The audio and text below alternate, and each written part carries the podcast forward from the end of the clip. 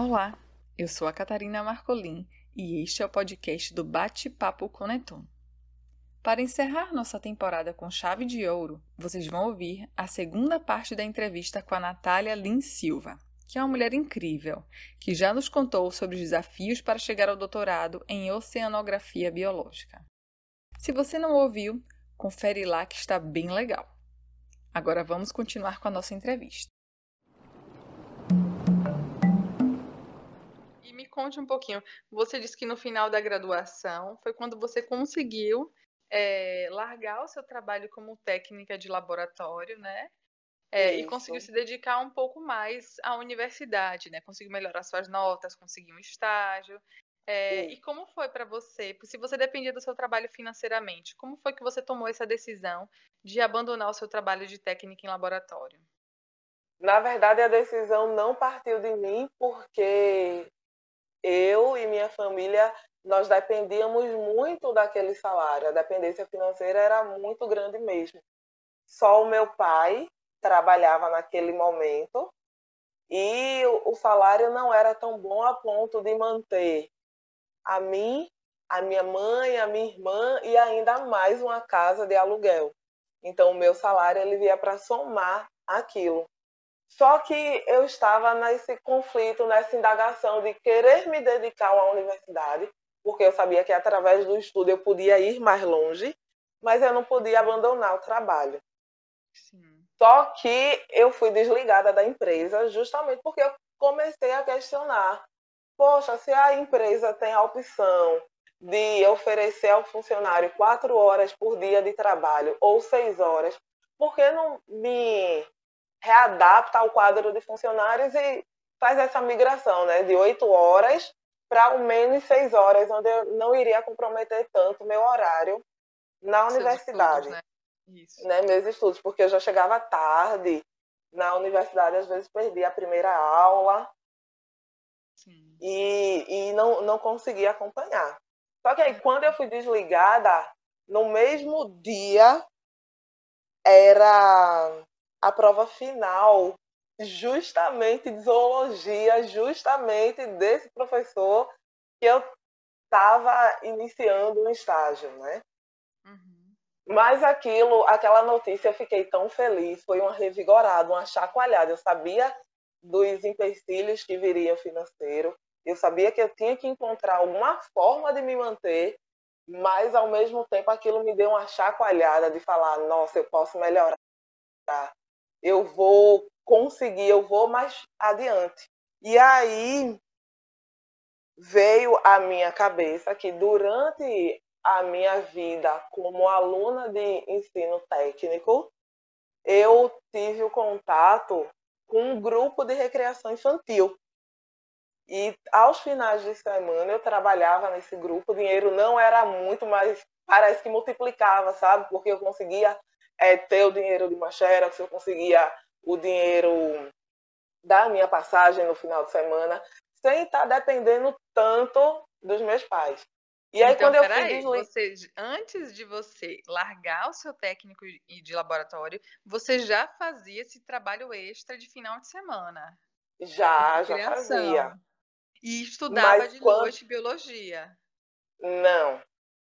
Não. O trabalho extra foi durante o ensino técnico. Depois do ensino técnico, eu entrei na faculdade e aí eu conciliava o trabalho como técnica, eu tinha deixado a parte do grupo de recreação infantil e fiquei no técnico mais a universidade. Tá, entendi. Quando eu fui desligada da empresa como técnica, eu sabia que eu tinha que arrumar alguma coisa para me manter, para não voltar a uma dependência tão excessiva também dos meus pais, porque uma vez que a gente ganha uma certa liberdade, uma autonomia com o dinheiro, é muito difícil a gente voltar a ficar pedindo de tudo aos hum, pais. Com certeza. Né? E nessa idade eu, eu acredito que eu estava por volta de 22 para 23 anos, quando eu comecei a, a universidade, então já não era mais considerada tão novinha, tanto é que eu era uma das pessoas mais velhas da minha turma. Sim, né? E, e, eu ficava, gente, como assim, com 23 anos? Eu, eu ainda me sentia jovem, mas maduro o suficiente para estar naquele ambiente e que eu percebia a imaturidade de muita gente ali, sabe? Sim. Da minha turma. Então tinha esse impasse. Mas aí que tá. Quando eu fui desligada da empresa, eu veio aquele estalo de que eu teria que manter essa fonte de renda para ajudar meu pai em casa. Eu tinha que me manter para não ficar tão dependente dele.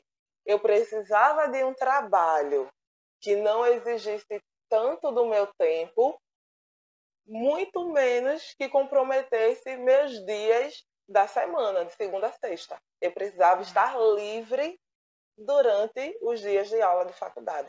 E aí veio o estalo. Ah, eu vou usar esse período de seguro-desemprego para investir um pouco mais e aí despertou o meu lado empreendedor. Foi quando eu resolvi criar a empresa que a gente chama de Arte de Brincar Recreações. E a princípio ela era composta apenas por recreação infantil.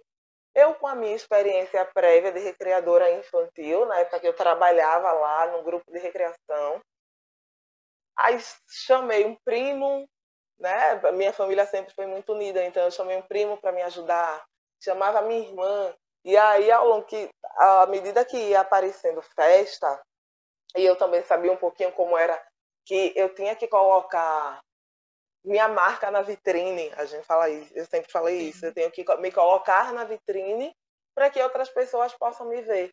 Porque como é que eu vou empreender se as pessoas não sabem que eu existo? Sim. Então eu fiz os panfletos, imprimi na minha impressora de casa, cortei com a minha tesourinha, fui para o centro da cidade do Recife entregar panfletos. Recreação infantil, e aí colocava o que arte de brincar oferecia. Naquele momento tinha só recreação infantil, mas eu coloquei pipoca e algodão doce. E aí minha mãe falava, menina, você é louca. Você vai colocar pipoca e algodão doce como se você não tem nem a máquina.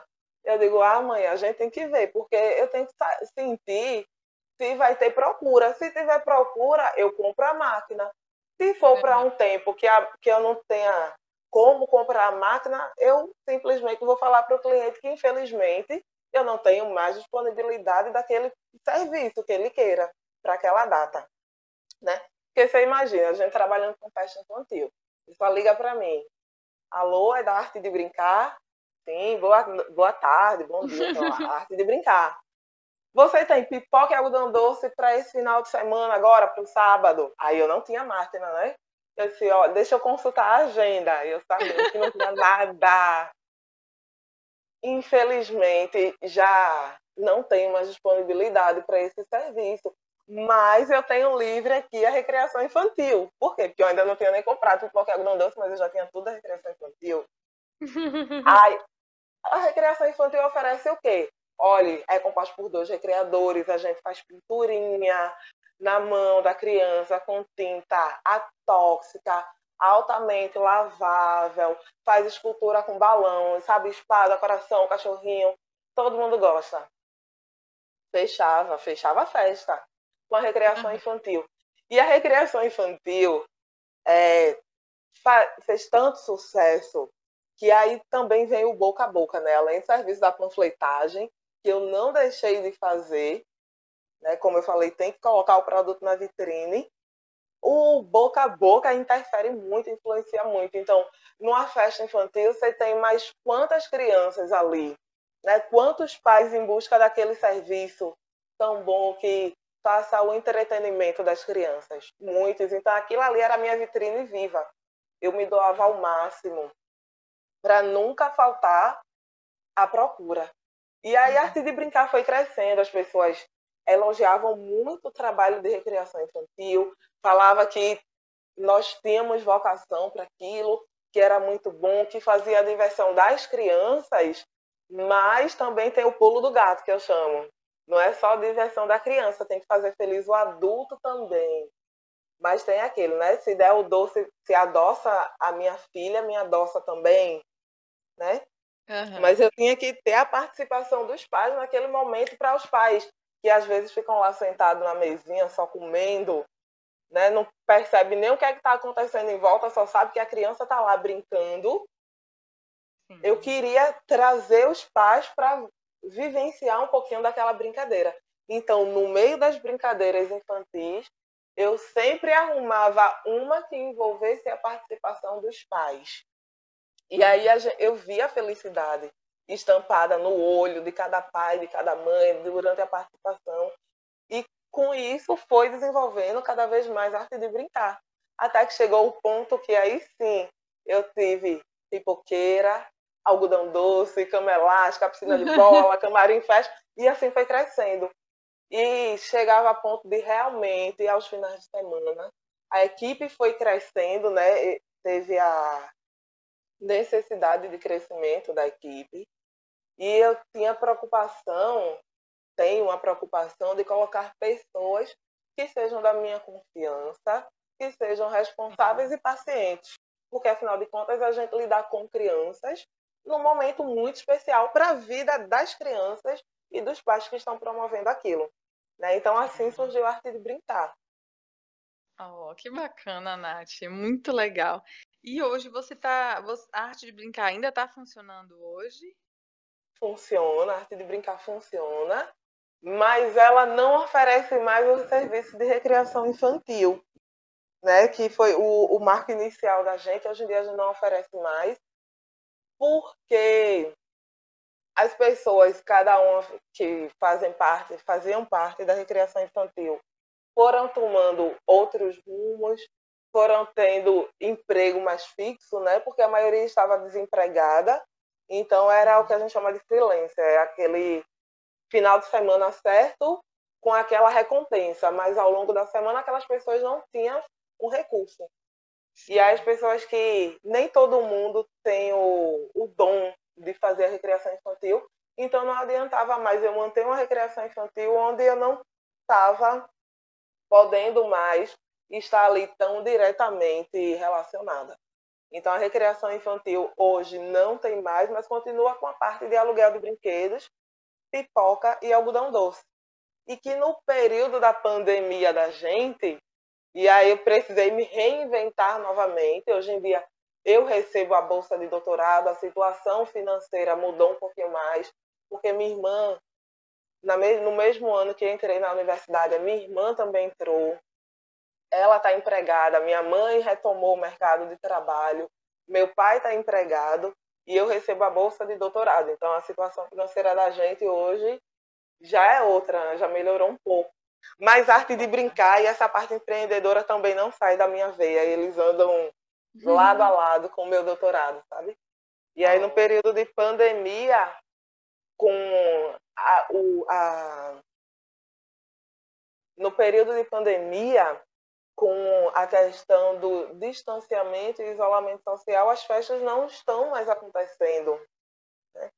Mas eu sempre me dei bem fazendo doces, doces e bolos. E eu passei a fazer cursos de bolo, cursos online. Inventa, gente, como você é... se reinventa, Nath, é impressionante. Pois é, cursos de bolo, mas esse, o, o curso de bolo e a parte de fazer doces, eu acho que acendeu um pouquinho mais em mim quando eu tive Maria Flor. Sabe? Com Maria Flor, isso despertou um pouquinho mais em mim. Porque eu queria estar tá fazendo aqueles mesários, né? todo mês comemorando, mês a mês, a, é, o convívio com a criança. E eu mesma queria fazer meus bolos, porque meus bolos, todo mundo de sempre foram muito gostosos, mas eu queria uma apresentação bonita para eles, né? Não basta só ser gostoso, tem que comer com os olhos. E aí eu comecei a ver vídeos na internet, no meu período de licença maternidade. Vídeos na internet de decoração de bolo. Aí aquilo foi me trazendo uma felicidade, uma satisfação tão grande que enquanto Maria Flor ia dormir, eu ficava vendo vídeos na internet. Até que eu fiz o meu primeiro curso de bolo, mas a minha pretensão era fazer bolos só para casa, os amigos que pedissem. e pronto, acabar. E eu nunca pensei em, em comercializar bolos. Só que aí no período da pandemia, alguns amigos que já haviam comido pediram, Nath, faz aquele bolo que eu comi no chá de fralda de Maria Flor. Aí eu, você ainda lembra daquele bolo? Estava uma delícia, o melhor bolo que eu já comi da minha vida. Aí eu é sério, me dê o material que eu faço. Não, Nath, cobre, pode cobrar, porque eu compraria o bolo a qualquer pessoa. E do sabor que é o seu, eu não vou encontrar. Aí eu ia, assim, tá me incentivando né, a comercializar meus bolos. Aí eu fui e fiz o primeiro bolo vendido. Uau! A resposta que eu tive da minha amiga Nath, todo mundo amou teu bolo. Já passei teu contato para várias pessoas. Pronto. Pronto. A partir daí, virei, virei boleira da vez. E aí, a partir daí, todo final de semana é alguém que me liga, alguém que passa um WhatsApp pedindo um bolo para mim. E tô adorando. Muito oh, mesmo. Nath, que legal, muito bacana. É, aproveitando que você trouxe é, essa paixão por bolos no momento que sua filhinha nasceu, é, a Maria Flor, ela nasceu bem no meio do seu doutorado, né? É, a gente já sabe que ela está aí liderando seu, sua veia empreendedora, né? Mas como que, que tem sido isso? Lidar com a maternidade, com a sua empresa e com o doutorado? Olha, Cat, eu vou te confessar que não é nada fácil. Não é fácil. Mas quando a gente faz algo que a gente gosta, com amor, com dedicação, a gente consegue fazer bem feito. Sabe? E se eu te falar, se você me perguntar, Nath, o que é que você escolheria para a sua vida? É a sua vida tão corrida, com tantas coisas, você não para quieta. Eu falaria, eu quero ela assim, ou até mais agitada, porque não é de mim ficar parada, sabe? É difícil, é difícil. Tem momentos que Maria Flor está chorando, ela precisa dar atenção, porque ela vai fazer dois anos. Né? Ela é muito pequenininha. Sim. E aí você a gente para, a gente se reinventa, a gente se redescobre. Porque eu não me imaginava no meio de um doutorado com um bebê dentro de casa. Eu dizia, meu Deus, você já tem alguns momentos que eu me vejo desesperada, porque a ansiedade ela bate também, né? Eu acho que o que minha válvula de escape é a arte de brincar e o doce flor agora com os bolos. Mas. Nossa, então quer dizer assim, que dentro da sua vida super, super agitada, é, com doutorado, criança pequena, a sua válvula de escape é o seu trabalho com. É, que é o que te dá é, recurso também, né? Então você tá com a faca e o queijo na mão, né? Pois é, eu gosto disso, eu gosto de estar em contato.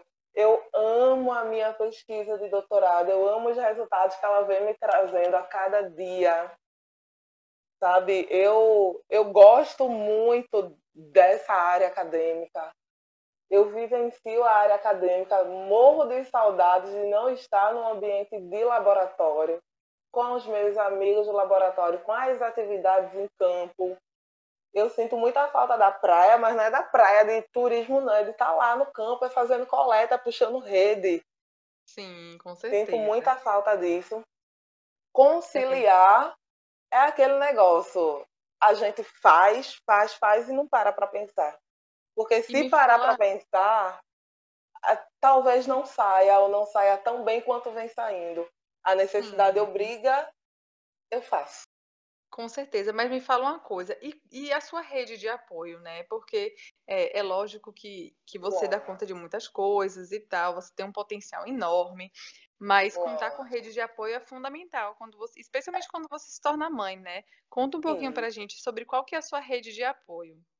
Rede de apoio é imprescindível. Eu não poderia imaginar em fazer tudo isso que eu faço se eu não tivesse a minha rede de apoio.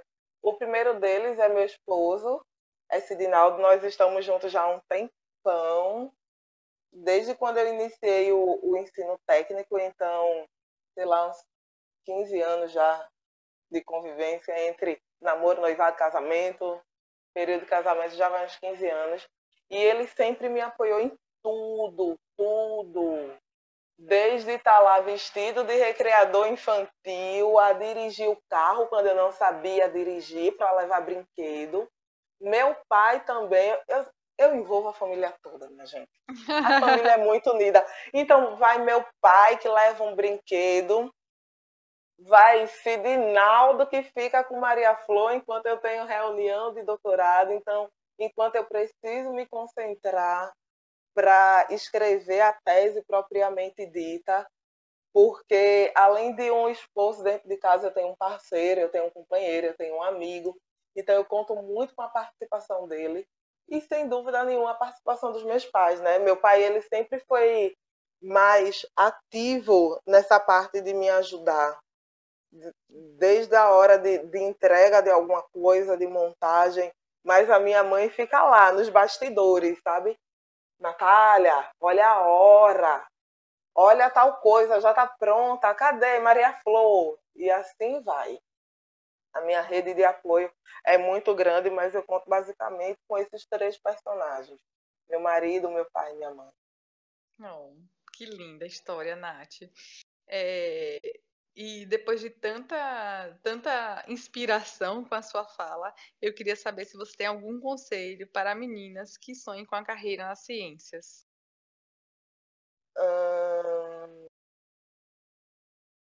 Meninas, eu vou confessar a vocês que nada é fácil.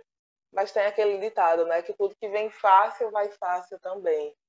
Então, a luta, o esforço, a persistência no que vocês acreditam, nos seus sonhos, sabe? É isso que vai tornar vocês profissionais, cientistas qualificados e responsáveis, tá? Então, se vocês acreditam, se vocês querem isso, vocês sigam adiante.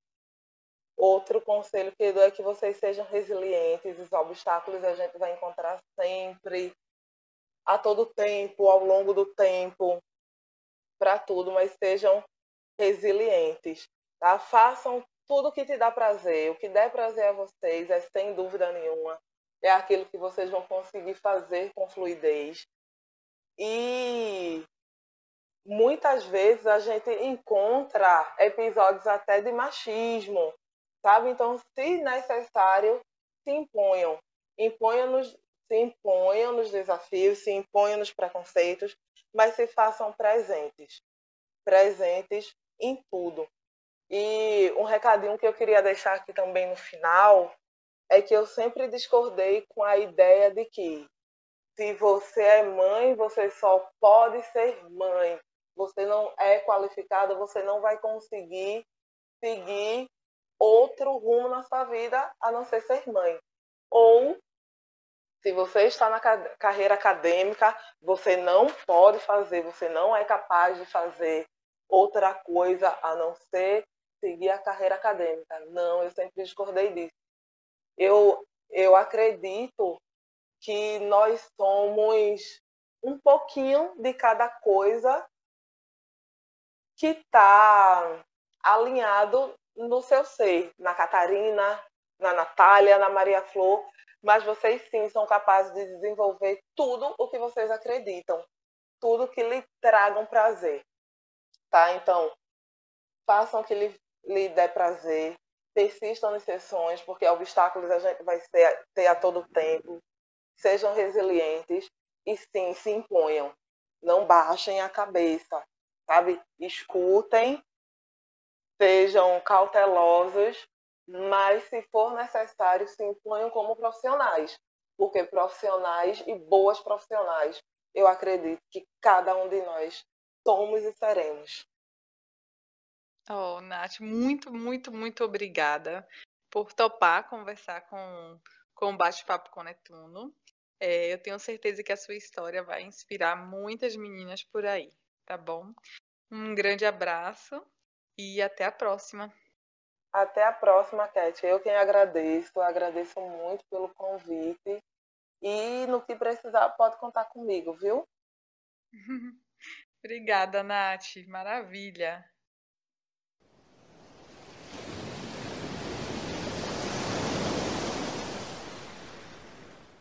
Bem, pessoal, Este foi o último episódio da segunda temporada do podcast do Bate-Papo Conetono. Espero que vocês tenham gostado e continuem ligados que a gente vai continuar produzindo conteúdo de muita qualidade para vocês, com muito carinho. Um abraço e feliz ano novo! Espero que vocês tenham gostado e continuem nos ouvindo. Nós adoraríamos ouvir sua opinião sobre o episódio de hoje. Então não deixem de fazer comentários, críticas e sugestões nas nossas redes. Você nos encontra no Facebook e Instagram como Bate-Papo Coneton. Um forte abraço e até a próxima. Este podcast é produzido por duas Catarinas, uma Daniele, uma Júlia e agora um Leandro, e toda a equipe do Bate-Papo Coneton. Eu sou a Catarina Marcolin. A Catarina Mello e o Leandro Santos fazem as edições e a Daniele Vutke e a Júlia Gonçalves deixam nosso site lindinho para vocês.